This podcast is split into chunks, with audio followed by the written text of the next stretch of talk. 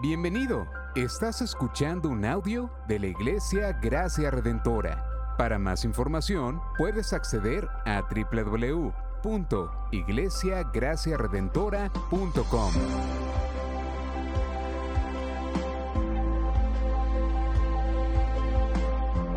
En la exposición de la palabra, el pastor Xavier Torrado. Por eso vamos al libro de Apocalipsis, capítulo 6. Y vamos a leer todos los versos del 1 al 17.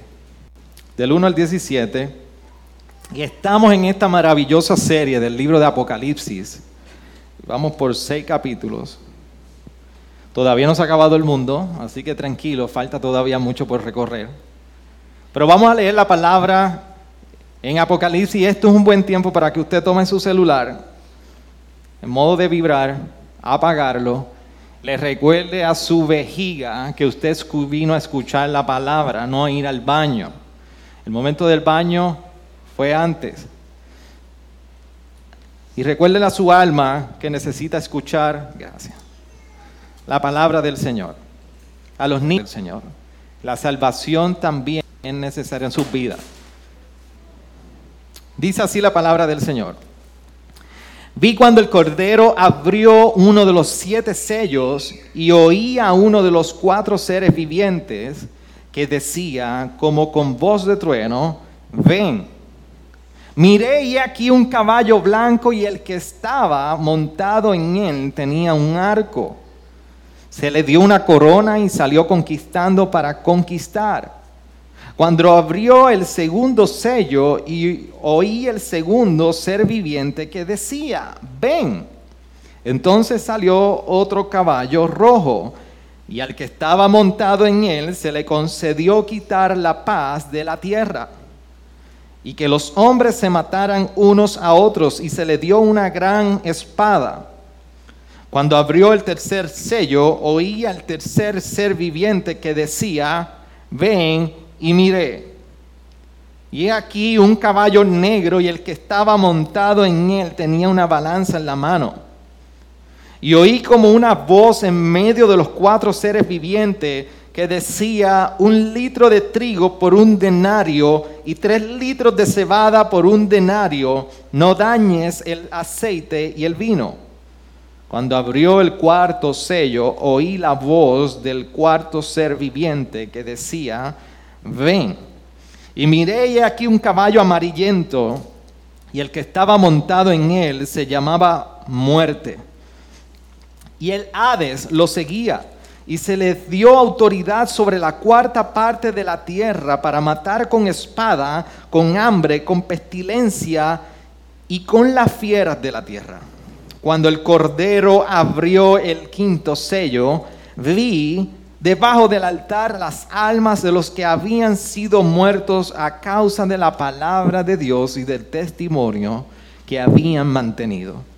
Y clamaban a gran voz diciendo, ¿hasta cuándo, oh Señor santo y verdadero? Esperarás para juzgar a uno vestidura blanca y se les dijo que descansaran un poco más de tiempo hasta que se completara también el número de sus consiervos y de sus hermanos que habrían de ser muertos como ellos lo habían sido. Vi cuando el Cordero abrió el sexto sello y hubo un gran terremoto y el sol se puso negro como silicio hecho de cerda y toda la luna se volvió como sangre y las estrellas del cielo cayeron a la tierra y como la higuera deja caer sus higos verdes al ser sacudida por un fuerte viento. Y el cielo desapareció como un pergamino que se enrolla y todo monte e isla fueron removidos de su lugar y los reyes de la tierra, y los grandes comandantes, los ricos, los poderosos, y todo siervo, y todo libre se escondieron en las cuevas y entre las peñas de los montes, y decían a los montes y a las peñas, caed sobre nosotros y escondednos de la presencia del que está sentado en el trono y de la ira del cordero porque ha llegado el gran día de la ira de ellos, y quién podrá sostenerse. ¿Qué tal si damos gracias al Señor por su palabra? Señor, gracias por este tiempo que tú nos concedes en adoración como iglesia a tu nombre, pero también, Señor, por el tiempo que nos concede de poder sentarnos delante de tu palabra y poder ser instruidos, pero ser alimentados y ser edificados en tu palabra, Señor. Necesitamos ciertamente muchísimas cosas, pero nada es más preeminente que tu palabra poderosa, infalible, inerrante, perfecta, que discierne lo bueno y lo malo como esa espada de dos filos y que sobre todas las cosas trae transformación a nuestra vida. Por eso yo te ruego que al que no te conoce sea edificado y crezca en santificación en esta hora. Y que traigas una fuerte convicción a nuestros corazones de la importancia y la necesidad de abrazar tu palabra y tu evangelio en cada momento de nuestros días. Por eso, Señor, te ruego que tu poderosa palabra, como así lo has prometido, no torne atrás vacía. En tu nombre oramos. Amén. ¿Se puede sentar, iglesia? Apocalipsis no es, no quiero subestimar el entendimiento de Apocalipsis y ciertamente aunque vamos paso por paso entendiendo de qué trata Apocalipsis, el capítulo 6 a primera vista no parece sencillo de entender con tanto caballo, jinete, bestia, fiera, pestilencia, hambruna, en fin, y juicio. Pero si algo pudiéramos nosotros resumir en el capítulo 6, es lo que nosotros conocemos muy bien y hemos internalizado muy bien y a cada uno de ustedes le fascina, como a mí también, esperar. Supone que riaran, pero está bien, no cayó la broma. Esperar. Todos tenemos que lidiar con la difícil encomienda de esperar en nuestra vida. En la semana pasada, yo me levanto muy gozoso, muy contento a llevar a mis niñas al colegio, las monto en el, carro, al, al, al parking no. En la entrada con el guardia, entraron, me viro y digo, a seguir mi día. Hasta que voy al carro y estos benditos carros que ahora son de botones, de momento hay un cortocircuito. Y esto no puede pasar, que en medio de este tapón que yo estoy aquí ahora mismo se me queda la guagua. Y vuelvo lo intento. Intenté todos los trucos que he aprendido en toda mi vida evangélica y ninguno funcionó. Así que la, batería de la guagua decidió morir de un instante, de uno para otro. Así que yo dije, no hay problema. El Señor me está librando de algo. Voy a resolver rápido. Busco, no tengo cables para yompear la guagua. Muy bien. Llamo a mi mamá. Neisha estaba de viaje, yo estaba solo. Llega mi mamá, me busca vamos, compramos la batería, reclamo la garantía en Pep Boys, me la dan, yo qué bien, no he gastado nada. Voy, quito la batería, no era la batería. Reclamé la garantía del otro carro mío. Y allí estoy con dos baterías, una que sirve y la otra no me sirve para nada. Así que lo que supone que fuera una, una un una diligencia de dos o tres horas se convirtió en una diligencia de ocho horas. Porque me tuvieron en el dealer hasta las 3, 2 de la tarde, desde las 7 de la mañana, mi hermano. Así que en la mañana yo pensaba que el Señor me estaba librando de algo, pero en la tarde me percaté que el Señor me estaba en ocasiones algo. Y esos son ejemplos de cómo nuestras rutinas en ocasiones son interrumpidas por la necesidad de esperar. Pero cuando se trata de la vida espiritual, de nuestra vida espiritual y personal, esperar en el Señor son otros 20 dólares o otros 20 pesos. Cuando nosotros vamos al capítulo 6 de Apocalipsis, Tenemos que relacionarlo directamente con lo que representa la espera. Pero ¿cómo llegamos al Apocalipsis 6? ¿Qué es lo que estamos viendo en la escena del capítulo 6 que el pastor está diciendo que tiene que ver con esperar? Todos sabemos muy bien que Apocalipsis es un género literario y dentro de esa carta hay un género que es apocalíptico. ¿Y qué significa esto? Que hay muchísimas imágenes que en la iglesia del primer siglo hacían mucho sentido con las bestias de cuatro cabezas, la corona con cuernos, las siete estrellas, las siete, siete lámparas. Todo esto hacía sentido para la iglesia primitiva porque era un género literario que podían entender. Pero al final del día lo que Juan está escribiendo a las iglesias es la revelación de Jesucristo. Por eso dice en el verso 2 capítulo 1, el cual dio testimonio de la palabra de Dios y del testimonio de Jesucristo y de todo lo que vio. No solamente todo lo que vio, que todo lo que vio viene directamente por instrucción de Jesucristo a Juan en esa visión. Por eso le dice, en el versículo 8, yo soy el alfa y la omega, el que es, el que era y el que ha de venir, el todopoderoso. Y mira el verso 9. Yo, Juan, vuestro hermano, compañero en la tribulación en el reino y en la perseverancia de Jesús, me encontraba en la isla de Pasmos a causa de la palabra de Dios y del testimonio de Jesús. Había en el contexto de Juan un periodo de, de tribulación en la iglesia estaba haciendo simplemente solamente con hechos del futuro, como mucha gente lo presenta. Y el fin del mundo. Juan está escribiendo a una iglesia que está en tribulación en ese momento y está presentando la revelación de Jesucristo para reconfortar, animar y fortalecer a la iglesia que estaba experimentando persecución. ¿Que hay elementos sobre el futuro? Sí, pero Juan está escribiendo en un contexto de una iglesia que en su momento estuvo pasando tribulación. Y por eso le dice, escribe en un libro lo que ves y envía y la Odisea. Así que lo que primero presenta esta revelación a Juan en las cartas que nosotros escribimos, nosotros discutimos las pasadas semanas a las siete iglesias de esa área de la región de Turquía, que lamentablemente estamos familiarizados estos días con Turquía por sus terremotos. Pero toda esa región de Turquía, lo que está representado en estas siete cartas, es lo que era la geografía de la iglesia primitiva.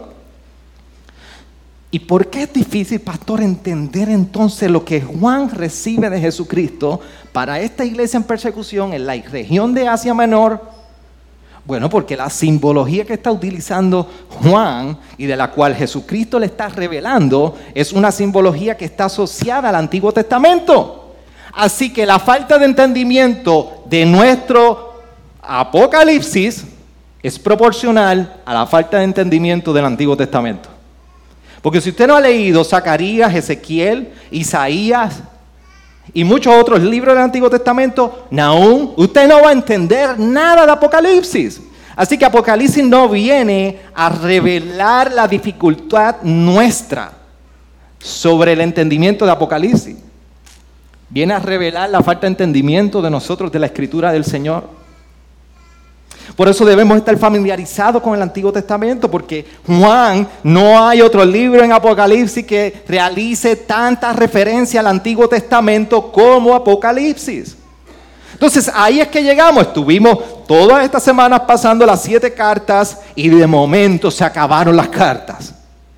Los mensaje a cada iglesia que debía circular se acabó. Y ahora Juan continúa con su visión. Y Juan continúa y comienza a redactar después de estas cartas lo que continúa mirando. Y por eso dice en el capítulo 4, al terminar la última carta, después de esto miré y vi una puerta en el cielo Después de qué? De escribir las cartas y de todo lo que estaba dando a las siete iglesias. Dice que miró y vio una puerta en el cielo y la primera voz como yo había oído como sonido de trompeza que hablaba conmigo decía, sube acá y te mostraré las cosas. Y vi un trono colocado en el cielo y a uno sentado en el trono.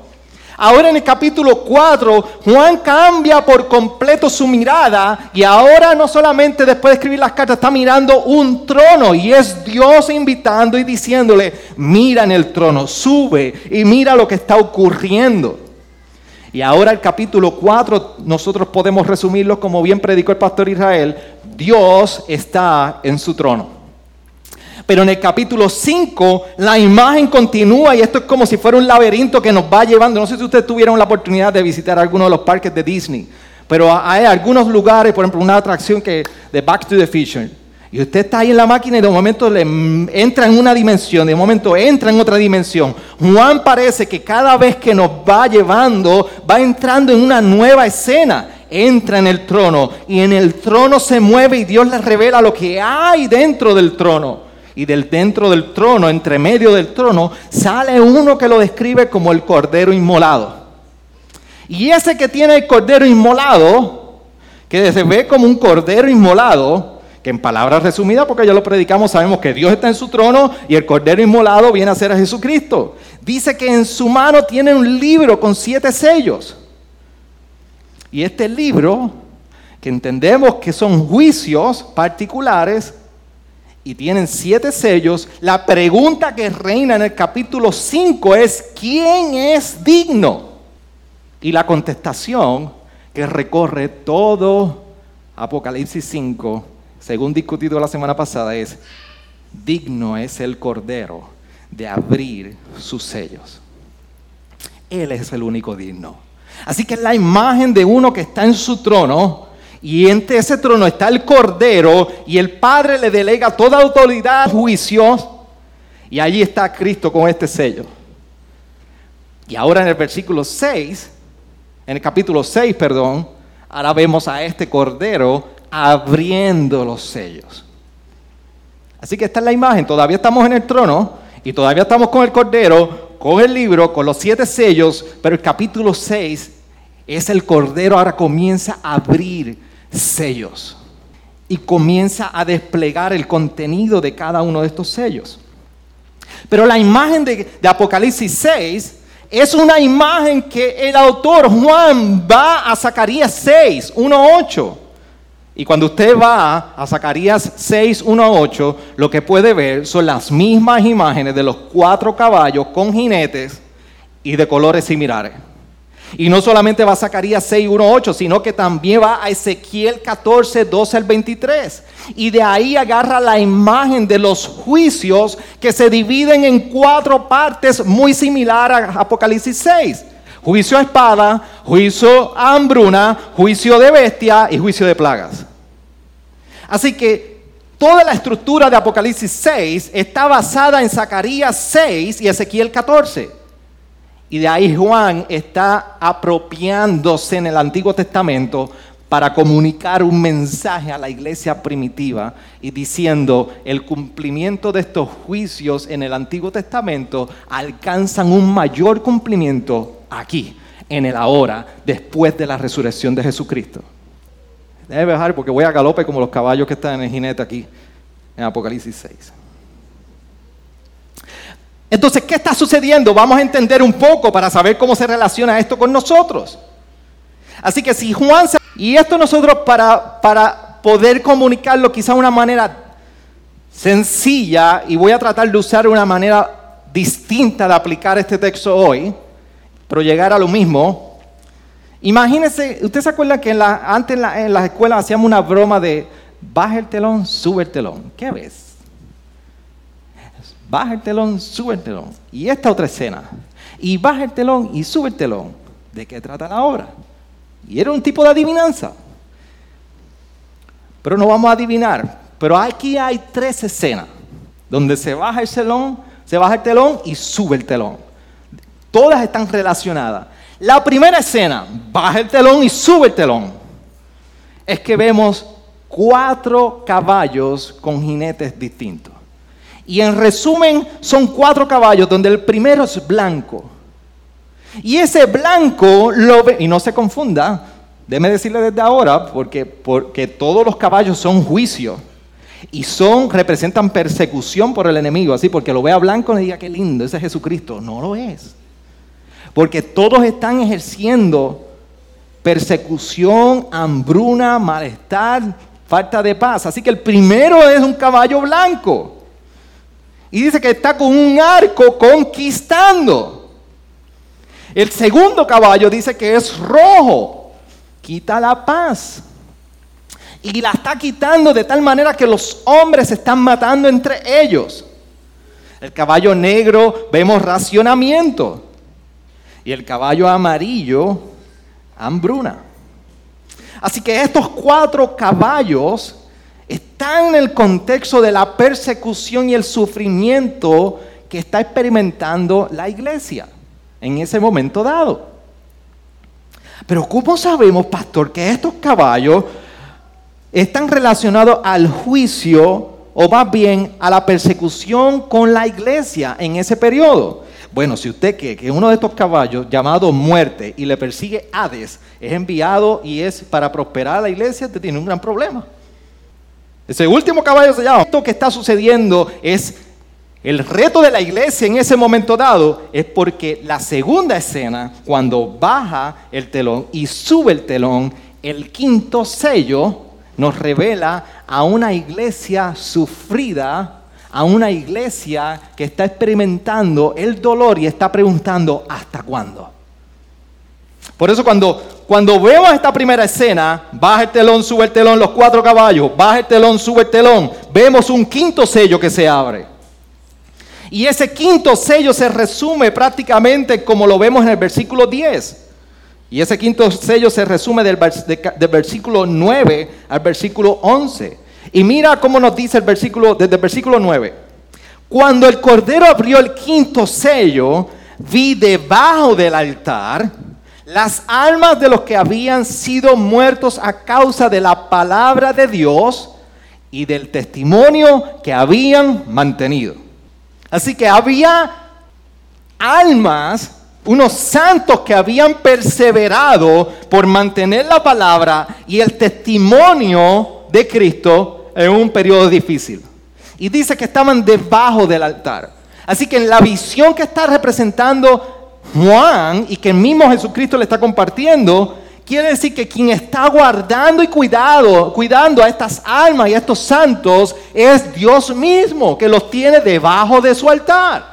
Así que hay una protección particular para estos santos. Van a gran voz diciendo, ¿hasta cuándo? Oh Señor, santo y verdadero. Esperarás para juzgar y vengar nuestra sangre de los que moran en la tierra. Justo de Dios contra los que estaban haciendo este mal. ¿Y quiénes son estos santos? Mire cómo nos describe los versos. Primero del verso 9 vemos que son mártires. Mantuvieron el testimonio y la palabra de Dios. Lo segundo es que están en la presencia de Dios. Por eso nos dice el verso 9 que están bajo, debajo del altar. Y tercero nos dice el versículo 11 que reciben túnicas. Mira cómo lo dice. Y se les dio a cada uno vestidura blanca y se les dijo que descansaran un poco más de tiempo hasta que se completara también el número de sus consiervos y de sus hermanos que habrían de ser muertos como ellos lo habían sido. Así que todavía esto no había acabado. Todavía esta tribulación iba a continuar. Pero reciben túnicas como una recompensa y evidencia de la pureza de su fe y como también la declaración de una anulación de la culpa sobre ellos, porque se están declarando santos. No hay culpa sobre ellos. Han sido redimidos, porque la visión del Cordero del capítulo 5 nos dice mucho qué fue lo que vino a hacer ese cordero inmolado. Entonces, la primera escena, baja el telón y sube el telón, tenemos los cuatro jinetes. Y vemos el desastre que está haciendo sobre la iglesia y toda la humanidad. Baja el telón, sube el telón, veremos la segunda escena, que aquellos que son del Cordero están siendo guardados, recompensados por su pureza y que tienen un clamor en su boca que dice, ¿hasta cuándo, Señor? Pero baja el telón y el telón, la tercera escena. Porque ahora se habla de un juicio y ahora es un juicio final. Es un juicio al futuro que Juan está anunciando y diciendo que desde el Antiguo Testamento se viene anunciando, pero ahora por este cordero inmolado y la autoridad del que está en el trono será ejecutado. Si es, pero sabemos que es un juicio final y les voy a decir por qué. Así que hay una imagen de un juicio contra estos injustos y que están siendo de tropiezo a la iglesia en persecución. Y mira cómo dice la imagen en el capítulo 6, de los versos 12. Vi cuando el Cordero abrió el sexto sello y hubo un gran terremoto. Y el sol se puso negro como silicio, hecho de cera y toda la luna se volvió como sangre y las estrellas del cielo cayeron a la tierra como la higuera deja de caer sus higos verdes al ser sacudida por un fuerte viento. Y mire esto que interesante, y el cielo desapareció como un pergamino y se enrolla y todo monte e isla fueron removidos de su lugar. Estos dos versos, tres versos, son claves para entender que es un juicio final porque es el juicio donde vemos que toda la naturaleza está sufriendo las consecuencias, que los montes son traspasados, las estrellas bajan y se nos dice para terminar en el verso 17 que ha llegado el gran día de la ira de ellos. Y siempre que vemos desde el Antiguo Testamento el gran día de la ira, se refiere a ese juicio final contra los que han perseguido la iglesia. Porque ¿quiénes son los que están huyendo? Mira cómo dice el verso 15. Y los reyes de la tierra. Y los grandes en las cuevas y entre las de los ricos, los poderosos, y todos siervos y todos libres se escondieron en las cuevas y entre las peñas de los montes. Y estos son los mismos que más adelante los veremos en el capítulo 19 y 20 de Apocalipsis, siendo ejecutados por siempre.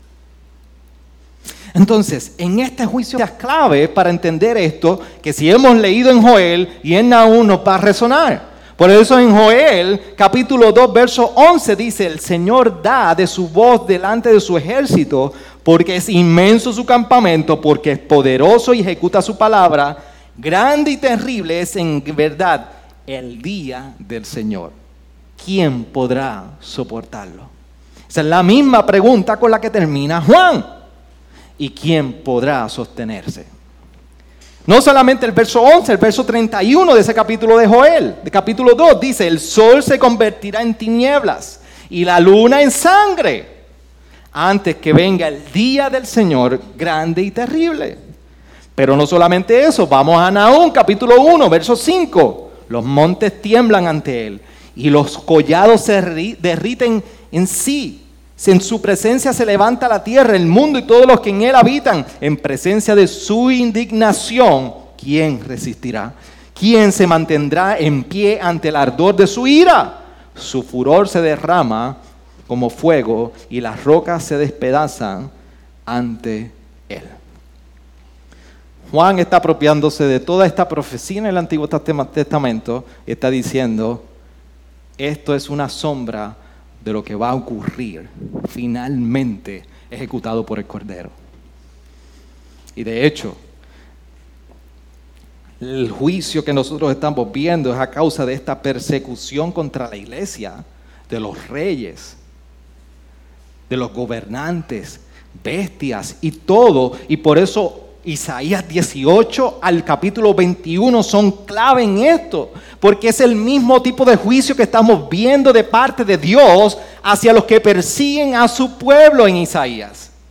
Así que lo que está diciendo Juan aquí en este contexto es, los idólatras, los que en el verso 9 no mantuvieron mi testimonio, pero adoraron otras cosas, ellos recibirán juicio. Y este es el problema de la idolatría. Pensamos que Dios lo pasa por desapercibido, pero Dios garantizado tres escenas tu juicio. Los caballos representan la maldad irrumpiendo en la iglesia del Señor. La segunda es que vemos que esos santos que han sufrido y son mártires están en el cuidado del Señor, pero están clamando. ¿Hasta cuándo? Oh Señor. Y lo tercero es que al futuro hay una garantía de que el Señor va a pasar juicio sobre todos esos persecutores o que persiguen la iglesia para siempre. ¿Quién se podrá mantener? Esa es la pregunta con la que termina todo en el verso 17. Los que han mantenido el testimonio. ¿Quiénes son los que han mantenido el testimonio? El pueblo de Dios. Lo dice el verso 9 y verso 8 y hasta verso 10. Son el pueblo de Él, lavado por su sangre. Así que Juan está comunicando un mensaje a la iglesia. ¿Quién puede sostenerse? Mientras la iglesia se pregunta hasta cuándo, Jesucristo está revelando un mensaje para la iglesia en persecución. Y por eso es que aquí yo quiero que recordemos verdades para la iglesia en el contexto de Apocalipsis 6 y que veamos también verdades que aplican a nosotros como iglesia hoy. Porque ante la persecución que está experimentando la iglesia primitiva del primer siglo, ¿qué verdades debían abrazar a partir de lo que Juan está compartiendo en el capítulo 6 de Apocalipsis? Dos cosas que yo quiero resumir todas estas verdades.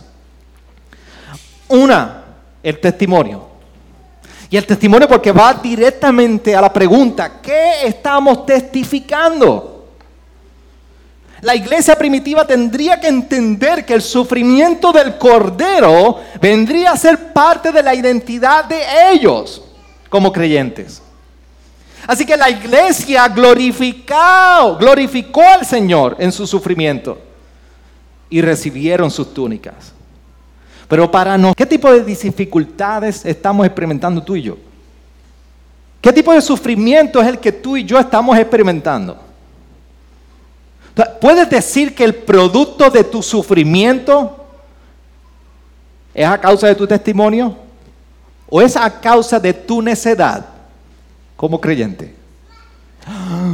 Me dijo necio el pastor. Ah, sí, porque lo dice la palabra, te lo voy a decir.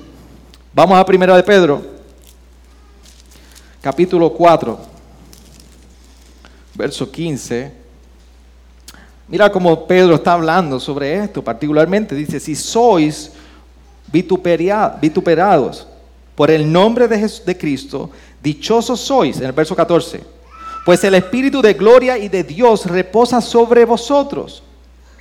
Ciertamente, por ellos Él es blasfemado, pero por vosotros es glorificado que de ninguna manera sufra alguno de vosotros como homicida o ladrón o malhechor o por entrometido. Pero si alguno sufre como un cristiano, que no se avergüence, sino como tal glorifique a Dios. Pedro nos está recordando que hay la capacidad de tú y yo sufrir por el nombre de Jesucristo, pero también está la capacidad de... Y aquí el llamado es al testimonio. Es un llamado a perseverar en el testimonio de Cristo. Y nosotros podemos preguntarnos, ¿hoy el nombre de Cristo es causa de sufrimiento en mí? Pero este pastor es masoquista. No es masoquismo, es identidad.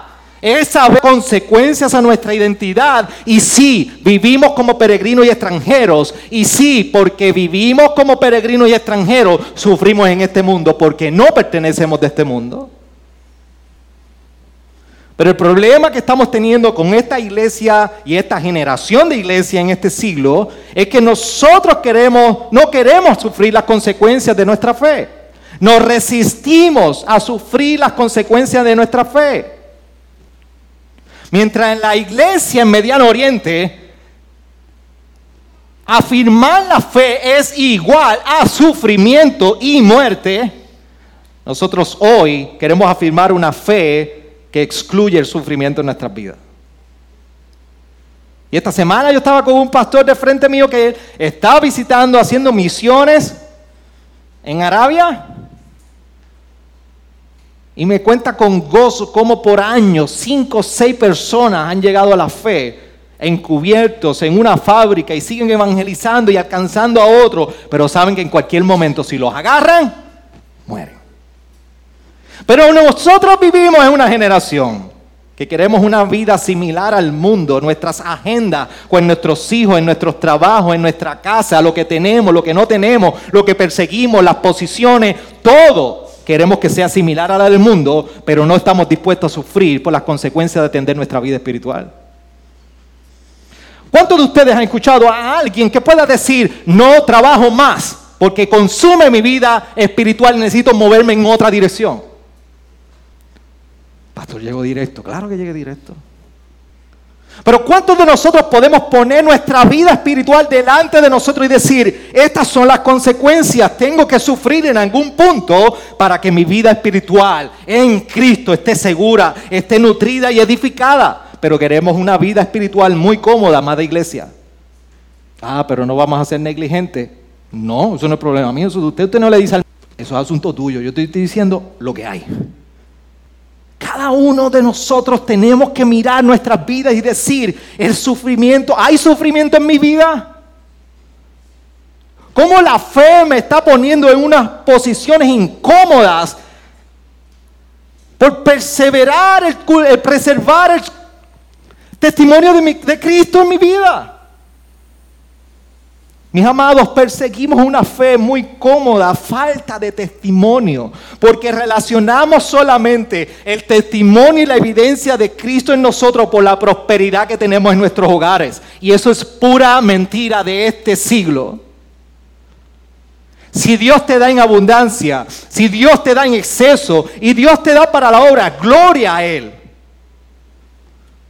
Pero el libro de Hechos nos recuerda que la obra del Espíritu Santo y de la iglesia primitiva nunca fue en prosperidad, fue próspera porque en el poder del Espíritu Santo se movió y avanzó en persecución, en falta de ingreso, en falta de testimonio para la sociedad, pero hoy vivimos una fe que nosotros nos victimizamos por todo, mientras vemos a Pablo y a Pedro que los apedrean y se levantan orgullosos de que fueron dignos de conseguir el sufrimiento de su maestro. Esto es pura inmadurez espiritual en nuestras vidas y necesitamos examinar si la iglesia en este tiempo realmente estamos testificando nuestra identidad. Y nosotros salimos de este lugar y tocamos las puertas, nosotros salimos de este lugar y predicamos el Evangelio, nuestro diácono José nos dirige en esto y allí están a esta mujer que está a mi lado, oren por ella. Y todo eso es buenísimo, iglesia. Pero el testimonio nuestro no se valida por las veces que tocamos las puertas, por las veces que repartimos un tratado, es por la identidad que nos distingue como estamos viviendo. De ahí brota todo lo demás, de ahí nace todo lo demás. Pero no, está, no es posible que nosotros queramos llevar una vida similar al mundo y que por entonces por algún lado de nuestra agenda haya una marca de iglesia o discipulado o Biblia para tener la marca de cristiano. Nuestras vidas se deben distinguir por testimonio en nuestros hogares. Porque somos capaces de buscar la reconciliación con nuestras esposas, sus esposos y con nuestros hijos cuando hacemos mal. Cuando ven el acto de arrepentimiento y fe en nosotros. Y eso es una evidencia clara de lo fructífero de la fe en nuestros días y en nuestras vidas. De hecho, la pregunta sería, ¿cómo tú y yo estamos mirando las evidencias de una vida cristiana fructífera en nosotros? Como decía ahorita, por la abundancia económica. No. ¿Cómo estoy cultivando los frutos del Espíritu parte de mí, de mi testimonio, en mi familia y en la iglesia, en nosotros como hermanos? Porque si usted no puede encontrar rastros de frutos del Espíritu conforme a Gálatas, Houston, we have a problem. Porque no, donde no hay fruto, no hay nada. Y debe poner temor y temblor en nosotros que nos movamos en el testimonio, las consecuencias del testimonio del Cordero en nosotros. ¿Y cómo vivimos en estos tiempos difíciles? Perseverando en el testimonio. Apocalipsis 6 no nos da una fórmula, si está en un periodo como nunca. Yo estoy de acuerdo, yo soy el primero porque estoy en línea de batalla. Pero la fórmula no cambia, mantenemos el testimonio. Usted no tiene que ir, yo tengo estudios en seminario, pero usted no tiene que ir 10 años al seminario, no tiene que ir a una escuela especializada, no tiene que ser el gran apologeta para usted entender que yo soy llamado a mantener el testimonio en mi vida. Y que quede claro que el que primero aquí promueve la preparación y el estudio soy yo. Pero el testimonio de quienes nosotros somos cuando nadie nos ve en esos frutos del Espíritu. Cómo hemos sido, cómo hemos comprendido el llamado de Dios a nosotros a sufrir. Venimos de décadas a escuchar anuncios. Pare de sufrir. Y esa es la primera mentira de Satanás. La enfermedad toca, el cáncer, enfermedades terminales tocan, dificultades, retos, todos tocan. Y la pregunta es, ¿Dios me puede sanar? Amén, porque tiene el poder. ¿Lo tiene que hacer? No. ¿Y qué yo debo hacer? Glorificarlo en medio de esa prueba. ¿Qué es fácil? No es fácil. Nadie dijo, dijo que es fácil.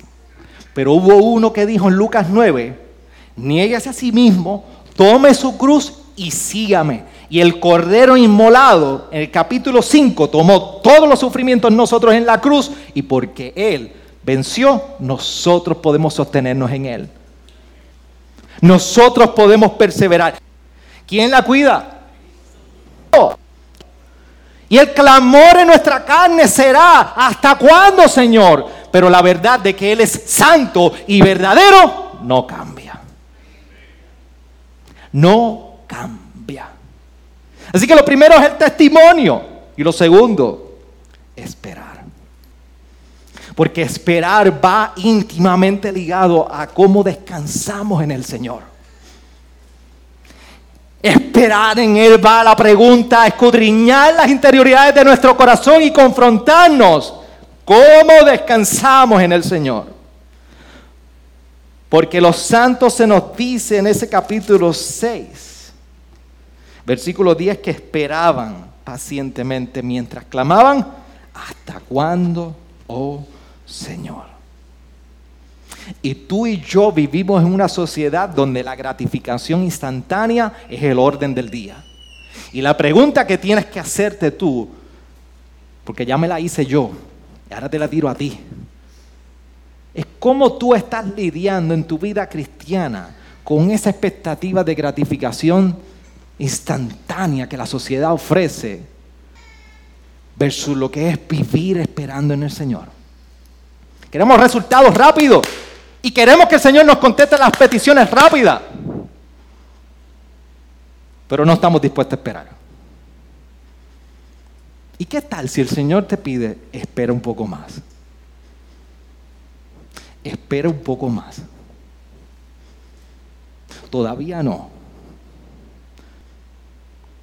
Lo que sucede es que nosotros tomamos nuestras decisiones y, sabemos que tenemos que esperar en Él.